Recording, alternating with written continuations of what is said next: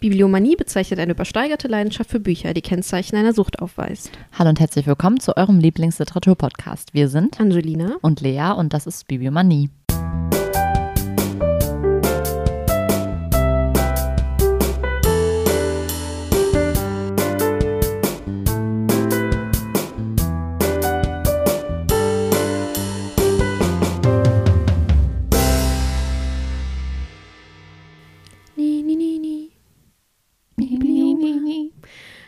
Es ist Quiz-Time.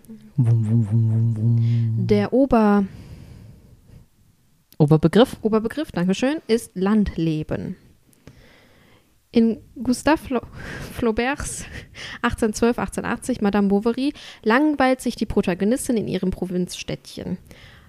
Anton Tschechows 1860 bis 1904, Drei Schwestern 1901, vielleicht lasse ich die Jahreszeiten weg. Mhm. Verharren von Ma Moskau, träumend in ihrem Land leben. Ganz andere Zeiten sind für heutige Schriftstellerinnen auf dem Land angebrochen. Mhm. Mhm. Jetzt sind hier so drei. Ah, okay. Drei äh, Aussagen und dann kommt am Ende nochmal eine Frage zu dieser Mhm. Aussage. Okay. Eine unserer gesuchten Autorinnen gehört zu den jungen Gegenwartsschriftstellerinnen Deutschlands. 1974 geboren in Bonn widmet, sich, widmet sie sich erst einmal dem Studium der Rechts Rechtswissenschaften. Bereits ihr Erstlingswerk Adler und Engel 2001 wurde in 35 Sprachen übersetzt. Ihr echt 2000 jetzt? ja, Muss ich nicht. Ihr 2016 erschienenes Buch spielt in einem Dorf in Brandenburg. Es soll ein Windpark gebaut werden und die Autorin beschreibt die vielfältige Verwick vielfältigen Verwicklungen im Dorf. Wie heißt die Autorin, die 2018 als Verfassungsrichterin aus Brand ans Brandenburger Landesgericht gewählt wurde? Das wusste ich auch nicht. Und wie lautet der Titel ihres Buches? Also ich weiß, dass es Juli C. ist, aber ich weiß nicht, welcher Roman das von ihr ist. Unter Leuten. Mhm, okay. Weil ich muss ganz ehrlich gestehen, ich weiß nicht, welche Story, also worum es in den einzelnen Büchern von ihr geht. Das hätte ich jetzt auch nicht gewusst. Okay. Next question. Der Bestseller von Dörte Hansen heißt Altes Land. Auch in ihrem zweiten Buch widmet, sich, widmet sie sich dem Dorfleben. Wie heißt der 2018 erschienene Roman? Ist das Mittagsstunde? Yes. Oh. Buchhändlerwissen. Nächstes Buchhändlerfrage. Mariana Lecki Mhm. beschreibt 2017 in ihrem Roman ein kleines Dorf im Westerwald. Ja. Jedes Mal, wenn Großmutter Selma von einem Okapi träumt, stirbt jemand im Dorf. Wie heißt das Buch, das 2017 zum Lieblingsbuch der Unabhängigen gekürzt wurde? Gekürt wurde. Gekürzt nicht. Was man von hier aus sehen kann. Yes. Korrekt. Cool. Yay. Einfach bitte mal zu den Fragen. Mhm. Ja, danke schön. Ja. Die logistischen Sachen werden hier erledigt. Hm, Orga.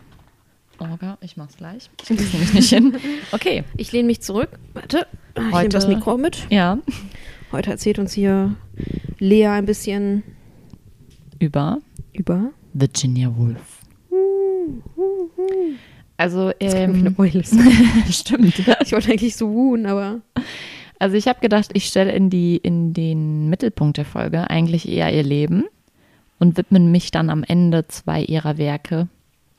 Aber ihre Vita ist echt eigentlich ziemlich interessant, deswegen wird das so der Hauptteil. Dann fangen wir mal an. Also, Virginia Woolf wurde am 25. Januar 1882 in London geboren als Adeline Virginia Steffen und ist gestorben am 28. März 1941 in der Nähe von Sussex. Ähm, sie war Schriftstellerin, Verlegerin und ihre Familie hatte schon viele Kontakte zu Literaten. Also sie Mhm. hatte schon als Kind ähm, viel, ist da viel in Kontakt gekommen. Äh, sie galt Ende der 1920 20er Jahre als erfolgreiche international bekannte Schriftstellerin und wurde in den 1970ern wiederentdeckt.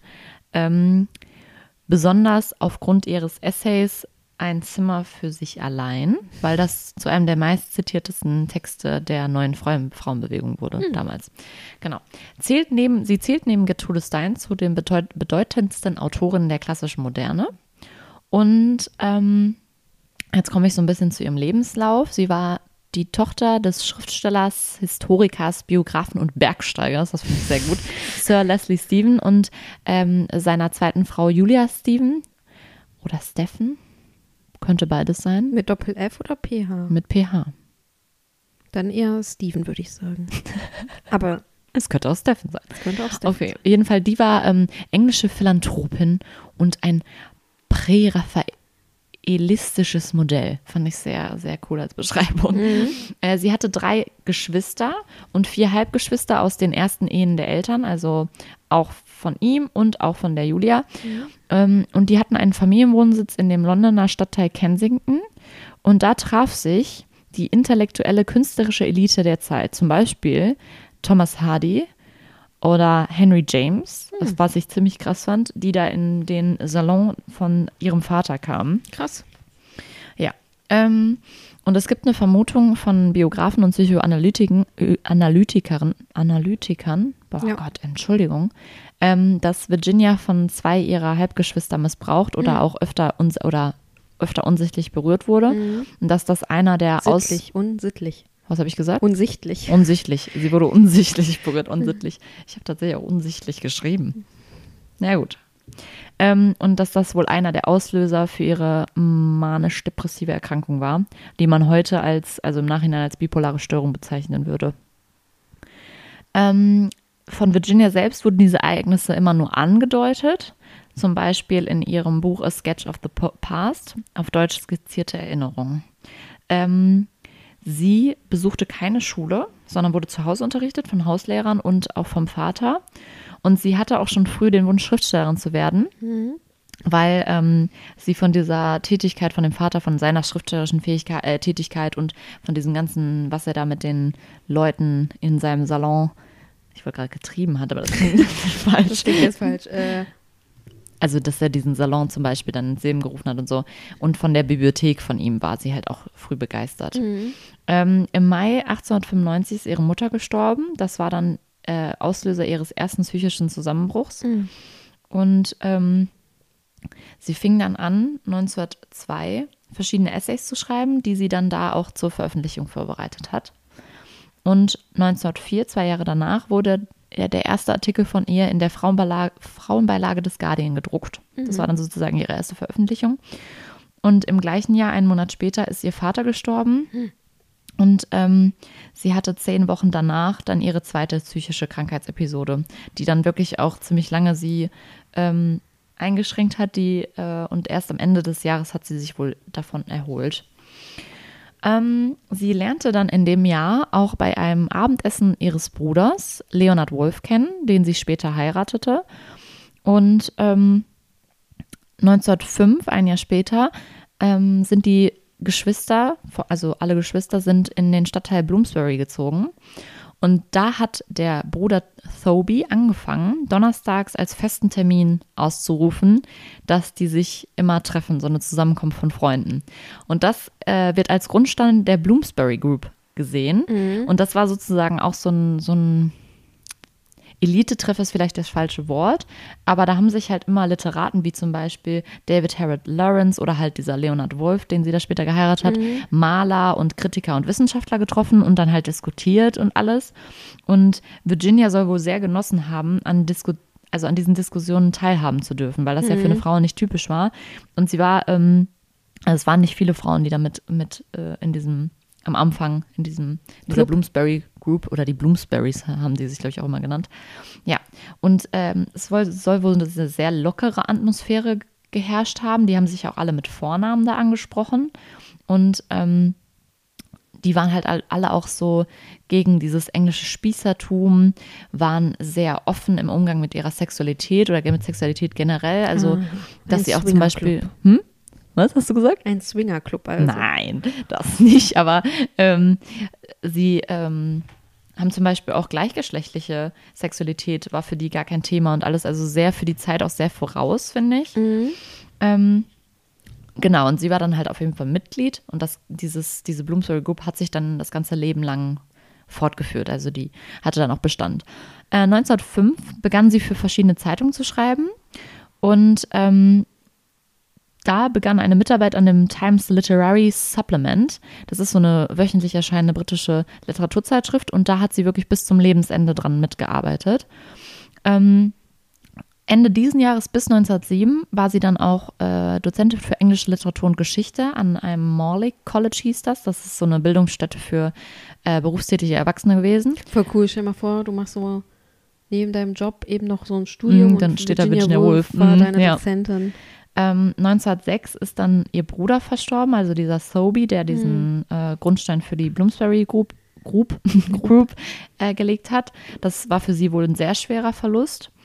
Und ähm, ich habe dann als nächstes Ereignis 1912 den Heiratsantrag von Leonard Woolf.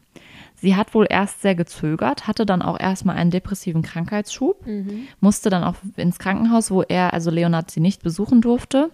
Und sie hat dann vier Monate später erst eingewilligt und hatte aber zu ihm auch gesagt, ich willige ein, trotz der fehlenden körperlichen Anziehungskraft, die ich empfinde.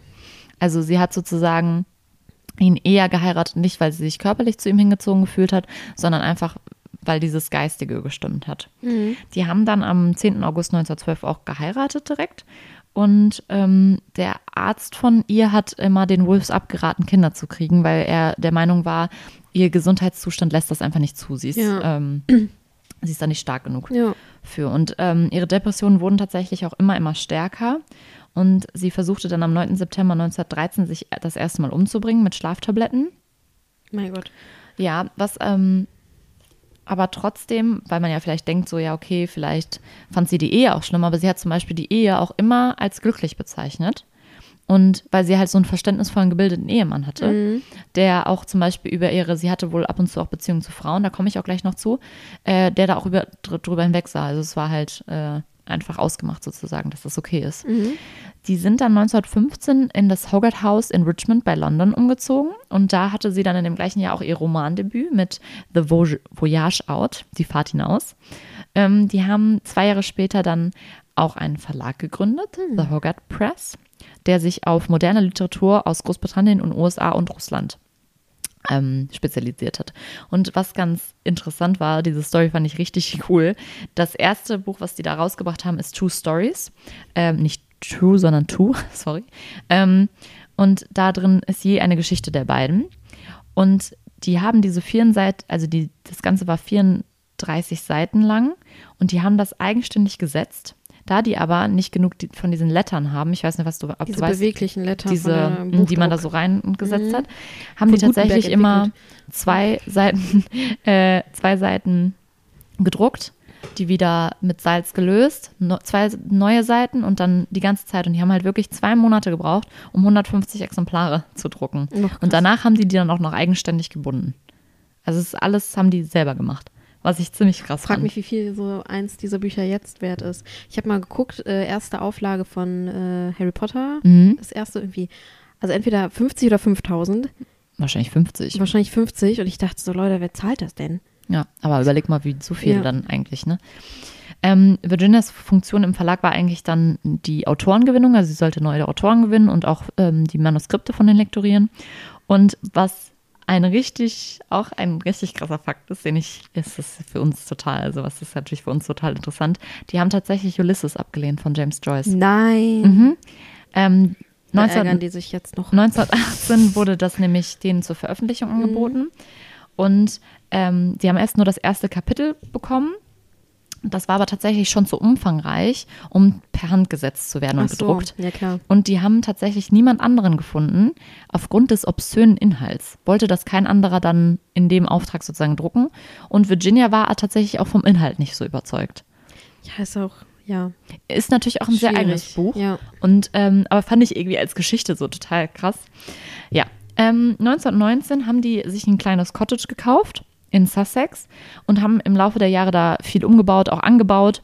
Ähm, und da haben sich diese Bloomsburys dann auch regelmäßig getroffen.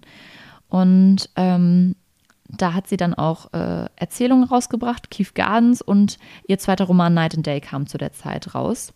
1922 ist dann Jack Jacobs Room erschienen, auf Deutsch Jakobs Zimmer.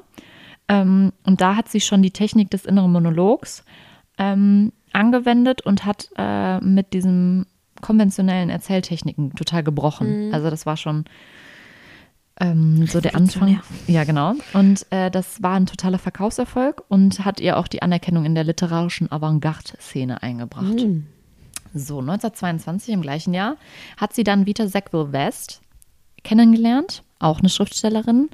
Ähm, für die, die der Name nichts sagt. Ähm, die haben, erst waren die befreundet und dann hat sich diese Freundschaft aber zu einer dreijährigen Liebesbeziehung entwickelt, die von 1925 bis 1928 andauerte, die dann wieder in einer Freundschaft gemündet hat. Und ähm, die standen auch äh, geschäftlich sozusagen in, in Beziehung, weil Hogarth Press ähm, äh, Vita auch verlegt hat, mhm. tatsächlich. Ja, und ähm, diese Liebesgeschichte soll wohl, also Virginia soll sie wohl sehr, sehr stark geliebt haben und so, und die haben sich wohl auch Briefe geschrieben und alles. Ähm, genau. 1924 ist, ähm, sind sie wieder zurück nach Bloomsbury gezogen und haben da ein Verlagshaus gemietet und eine Wohnung. Und ähm, da hat sie dann in der Zeit auch ihr viel beachtetes Essay Mr. Bennet and Mrs. Brown veröffentlicht. 1925 kam dann Mrs. Dalloway raus, was ich auch später noch ein bisschen, da werde ich noch ein bisschen später drauf eingehen. Und ähm, die Essay-Sammlung The Common Reader. 1927 folgte dann zum Leuchtturm und 1928 Orlando. Und da fand ich auch interessant, das soll wohl indirekt eine Liebeserklärung an Vita Sackville West sein, weil wohl eine Figur sehr an sie erinnert und sowas. Also dachte ich mir, als ich das gelesen habe, dachte ich mir, verdammt, warum hast du das nicht gelesen? Aber das äh, folgt bestimmt noch. Ähm, 1929, also auch ein Jahr danach, ich finde, die hat ja auch sehr rausgeballert, wenn man mhm. das so mhm. betrachtet, kam dann der Essay A Room Office of Owns Own ein Zimmer für sich allein, was ich eben schon erwähnt hatte, erwähnt ja, hatte, ganz am Anfang. Und ähm, die Suffragette E.T. Smith hat es als wichtiger Beitrag zur Emanzipationsbewegung betitelt. Genau, auch auf das, äh, auf den, auf das Essay, auf das Essay, auf den Essay, Entschuldigung, auf den Essay werde ich gleich äh, im Anschluss der Vita von Virginia Woolf noch eingehen. 1931 kamen dann The Waves raus, die Wellen, und 1932 erschien Flush und das hatte die, erste, äh, die höchste Erstauflage ihrer Werke und hatte nach wenigen Monaten eine Auflage von je 50.000 Exemplaren in England und in den Vereinigten Staaten. Ui, ui, ui. Mhm. 1935 erschien ihr einziges, einzigstes Theaterstück, einziges Theaterstück, Freshwater. Und das, also es, nee, es erschien nicht, es wird aufgeführt. Ähm, jetzt habe ich einen Frosch im Hals. Brauchst du äh, Wasser? Nee, ich glaube, es geht. 1937 kam dann ähm, ihr umfangreichster Roman raus, The Years, auf Deutsch Die Jahre. Und auch das wurde ein großer Erfolg. Ähm, es gab eine englische Auflage von 18.000 ähm, Büchern und in Amerika wurde es Bestseller und ähm, hatte rund 50.000 verkaufte Exemplare im ersten Jahr. 1938 erschien dann noch ein Essay, wo man auch den Einfluss ihrer ähm, also sie hat immer mehr Material gesammelt zur Frauenfeindlichkeit in der Gesellschaft und mhm. diesen Einfluss soll man wohl in diesen Essays auch sehr spüren. Ähm, und es hatte wohl ursprünglich den Arbeitstitel, wenn man verachtet wird. Was natürlich dann darauf auch vielleicht ja. anspricht. Und sie wollte wohl wirklich auch eine Gleichheit in der Gesellschaft der Geschlechter. Also sie wollte nicht, dass Männer über Frauen stehen, sondern dass alle gleich behandelt werden. 1939 hat sie tatsächlich einen Ehrendoktortitel der Uni Liverpool abgelehnt, weil sie dieser ganzen akademischen Maschinerie mhm. sozusagen wohl ähm, sehr kritisch gegenüberstand. Ähm, und 1938, das war jetzt ein Jahr davor, hat ähm, der Schriftsteller John Lehman über, also der hat die Anteile von Virginia im Verlag übernommen. Also der hat sich da eingekauft und hat dann ihre Anteile übernommen. Ähm, sie war aber weiterhin im Verlag beteiligt und ähm, er war bis 1946 dann Geschäftsführer zusammen mit Leonard Wolf. Mhm. Genau. Und ähm, nach der Kriegserklärung 1939 haben Virginia und Leonard Wolf wohl beschlossen, sollte. Ähm, nee, warte mal. Nee, da haben die beschlossen, in Monks Haus zu leben, auf diesem Cottage. Mhm. So. Aber 1940 haben die sich dann, haben die dann beschlossen, sich das Leben zu nehmen, falls ähm, es eine deutsche Invasion Großbritanniens gibt und ähm, aufgrund da, also aufgrund seiner Religion, er war wohl Jude und Sozialist halt auch, und die haben tatsächlich auch vorsorglich Gift gekauft und Benzin, Benzin in der Garage gelagert und Krass. so. Ja. Ähm, genau, jetzt muss ich einmal umblättern. Und bis dahin hatten die noch keine Kinder? Die haben nie Kinder bekommen. Nie Kinder bekommen, mhm, so, genau. Okay. Ähm, 1940 hat sie noch eine Biografie ra rausgebracht über den Maler Roger Fry. Der war auch Teil dieser Bloomsbury Group. Und 1941 kam ihr letzter Roman Between the Acts, zwischen den Akten, raus und danach litt sie wohl unter tiefen Depressionen.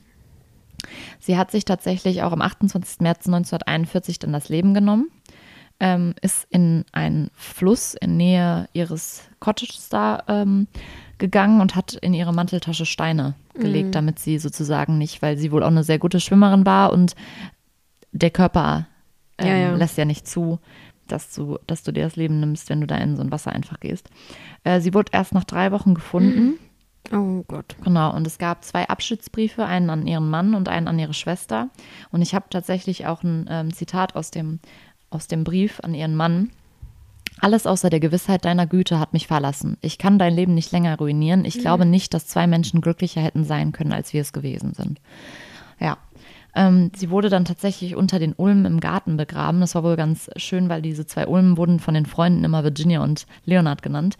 Und ähm, Leonard hat dann so ein Zitat auch an so eine Tafel anbringen lassen aus ihrem Werk Die Wellen. Ähm, das Zitat lautete: Dir will ich nach, dir will ich mich entgegenwerfen, unbesiegt und ungebeugt, o Tod. Das finde ich auch sehr passend irgendwie. Liegt die da immer noch? Weiß man das? Also sind auf jeden Fall so Büsten. Ich weiß jetzt nicht, ob die da, also die Asche von ihr wurde Ja. da ja, ne, hingedingens, deswegen. Also da gibt es so Gedenktafeln auch von ihm. So, also das war sozusagen so ein bisschen zu ihrem Leben selbst. Jetzt würde ich noch kurz über Mrs. Dalloway sprechen. Ich finde, das ist ja so irgendwie das bekannteste von ihr, habe ich immer so wahrgenommen, dass das die meisten Leute kennen. Und dann würde ich tatsächlich noch was zu für ein Zimmer für sich allein. Ein Zimmer für sich allein. Ich finde diesen Titel auszusprechen ist so schwierig irgendwie. Zimmer für sich allein sagen.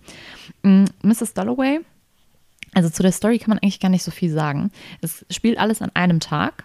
Es ist eine Handlung, die nur einen Tag umfasst.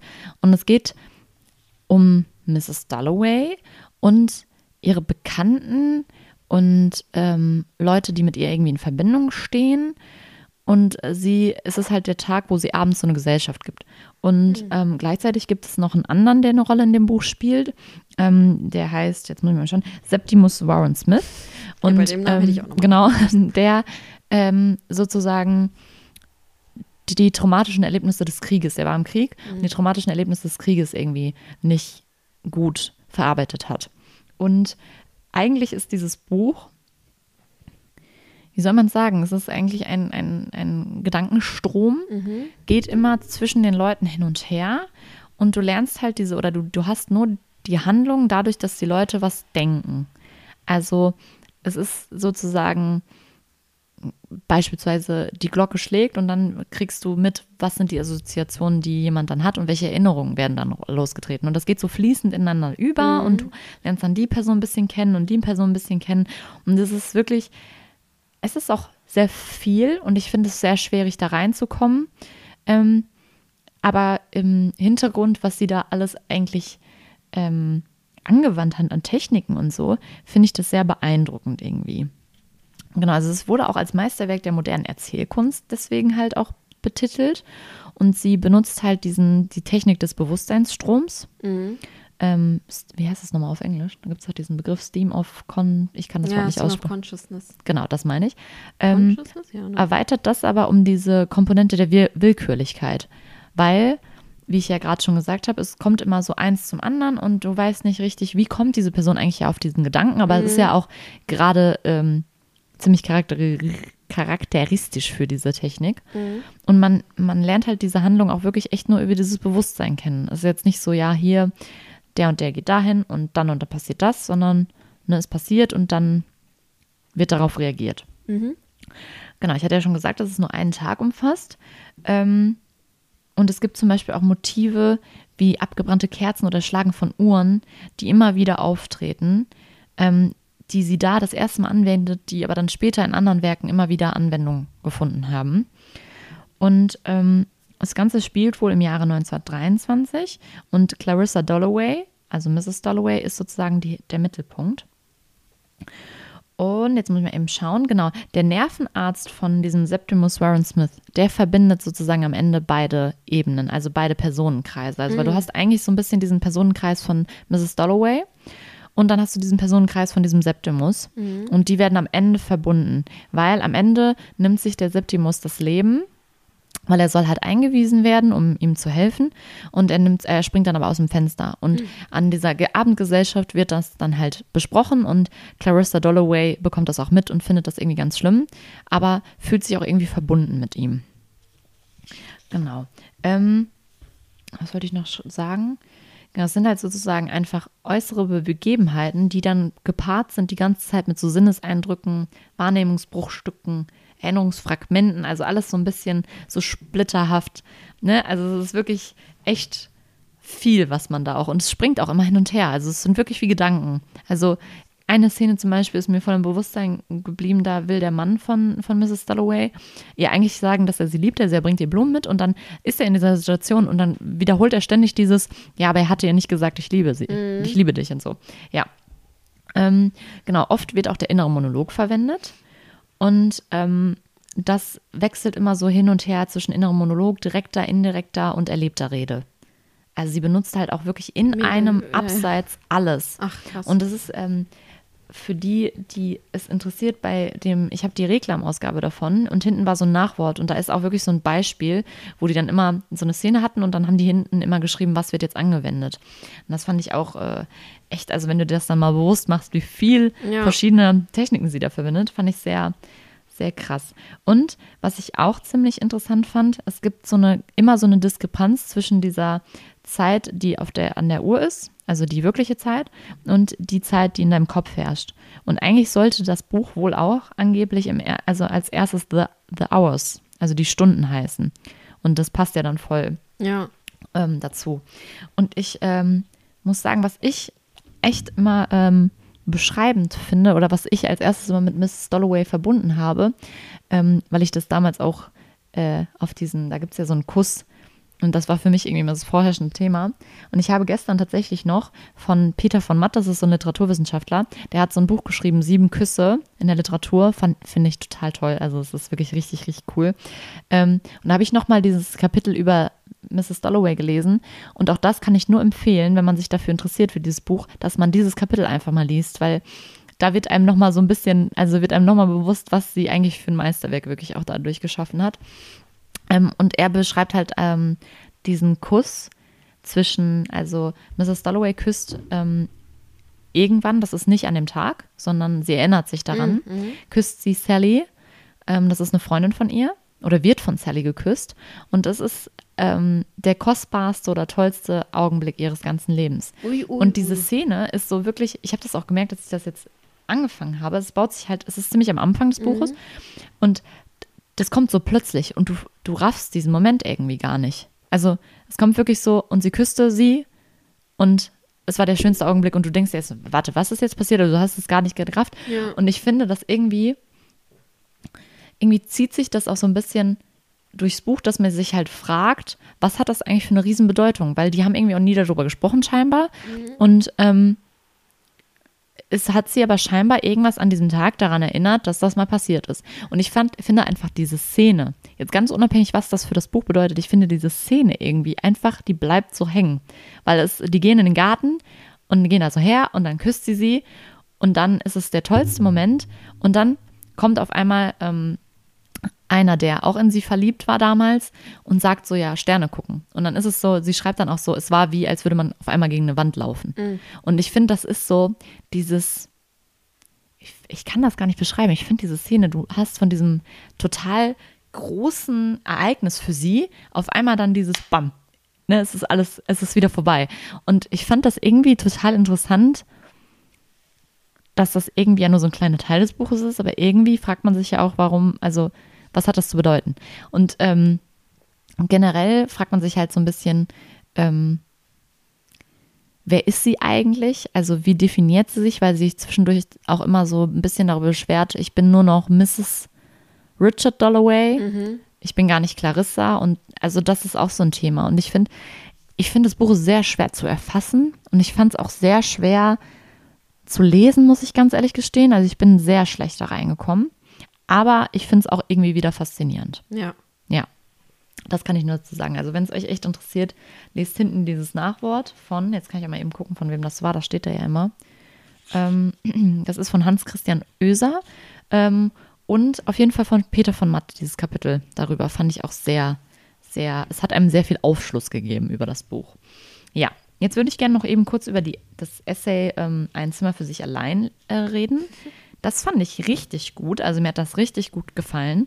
Und ähm, es geht eigentlich im Grunde darum, dass Virginia Woolf der Meinung war, dass jede Frau eigentlich ein Zimmer ganz für sich allein bräuchte, um sich halt auch irgendwie entfalten zu können. Und es geht halt so ein bisschen auch um, um äh, warum Frauen theoretisch keine großen Schriftstellerinnen werden konnten damals mhm. oder auch vor, vor der Zeit. Und zum Beispiel bringt sie auch das Beispiel an, Frauen zu der Zeit von Shakespeare hätten keine so groß, also hätten nicht sowas schreiben können, mhm. weil sie gar nicht die Möglichkeiten hatten, es zu schreiben. Also nicht von wegen, weil irgendjemand hat das wohl mal gesagt, dass äh, eine Frau niemals sowas wie Shakespeare hätte schreiben können. Und dann meint sie, das liegt aber nur daran, weil Frauen nicht die Möglichkeit hatten. Ja. Weil sie eine ganz andere gesellschaftliche Rolle haben und ja. sie durften sich nicht zurückziehen, was auch immer. Und das ist so ein bisschen auch das Argument, warum jede Frau dann halt ein Zimmer für sich allein haben sollte. Weil ähm, sie dann einfach zum Beispiel genau zu sowas auch fähig wäre. Ja.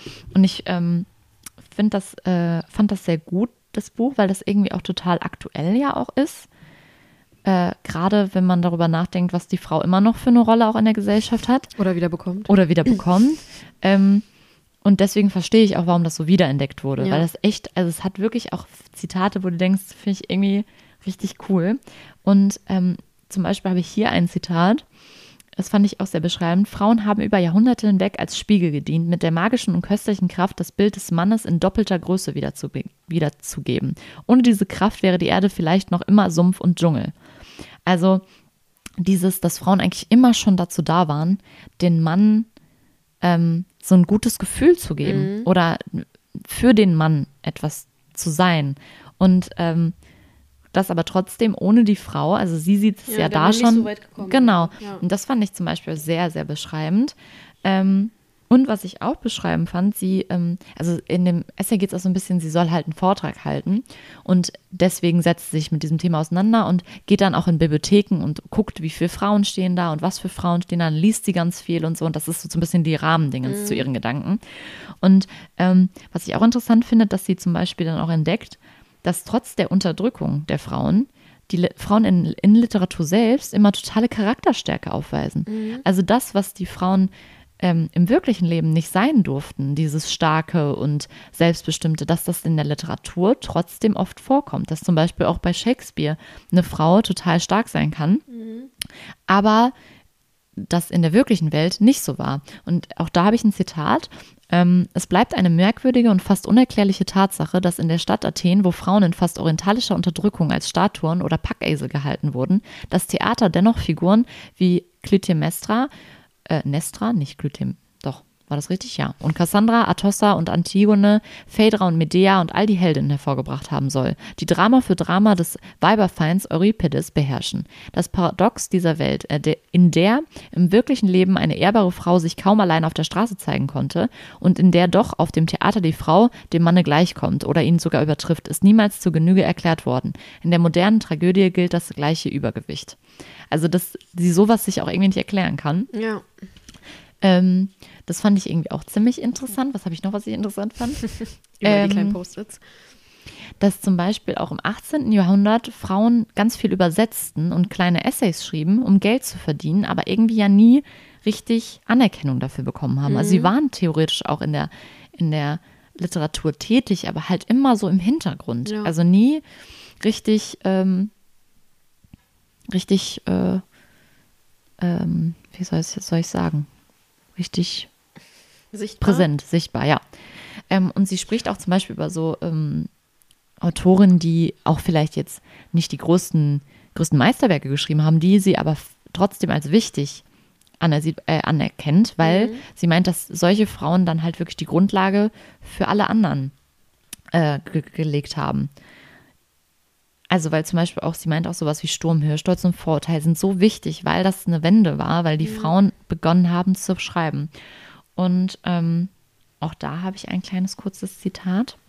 Ähm, denn Meisterwerke sind keine einsamen Einzelleistungen, sie sind das Ergebnis vieler Jahre gemeinsamen Nachdenkens, Nachdenkens, des Nachdenkens der Gesamtheit der Menschen, sodass hinter der einzelnen Stimme die Erfahrung der Masse steht. Genau. Und sie fragt sich dann halt auch, warum haben im frühen 19. Jahrhundert Frauen immer nur Romane geschrieben?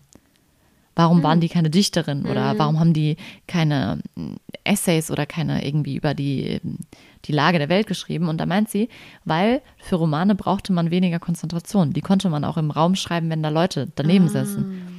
Zum Beispiel eine Jane Austen hat ja auch oft geschrieben und hat dann immer so ein anderes Blatt darüber gelegt, damit niemand sieht, dass sie schreibt. Und sie hatten halt einfach keinen Raum für sich allein. Und das unterstreicht ja auch, wie wichtig das nochmal ist. Ja.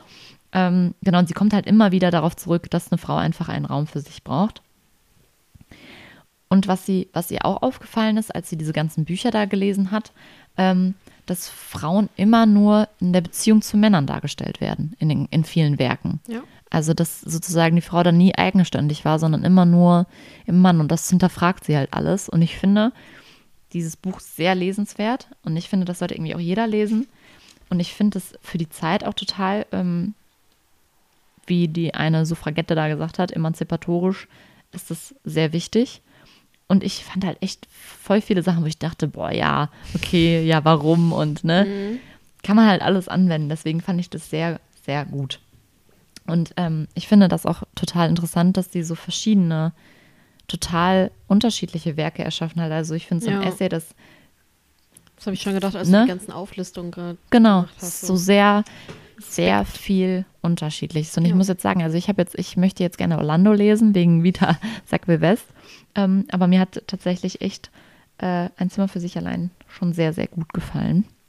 Ähm, Das habe ich auch schon hier stehen. Das ist noch auf meiner Liste. ja, also liest es auf jeden Fall mal. Ich fand das sehr, sehr gut. Und es liest sich auch sehr, also ich habe es sehr schnell gelesen, es liest sich auch sehr gut und angenehm. Okay, Ist ja auch nicht so dick. umfangreich, genau. Ja, das äh, war tatsächlich das, was ich eigentlich zu Virginia Woolf sagen wollte. Ähm, eine sehr interessante Frau, finde ich. Sehr vielschichtige Frau.